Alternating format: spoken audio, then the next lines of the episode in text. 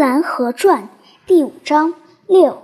小团圆媳妇儿当晚被热水烫了三次，烫一次混一次，闹到三更天才散了场。大臣回家去睡觉了，看热闹的人也都回家睡觉了去了。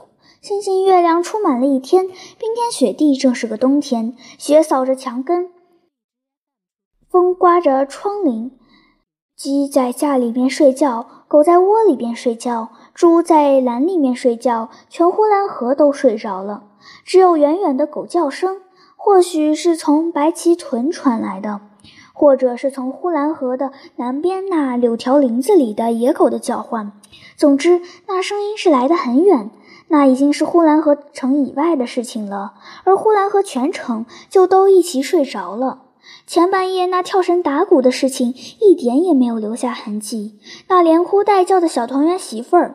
好像在这世界上，他也并未曾哭过叫过，因为一点痕迹也并未留下。家家户户都是黑洞洞的，家家户户都睡得沉实实的。团圆媳妇儿的婆婆也睡得打哼了，因为三更一过就要来到四更天了。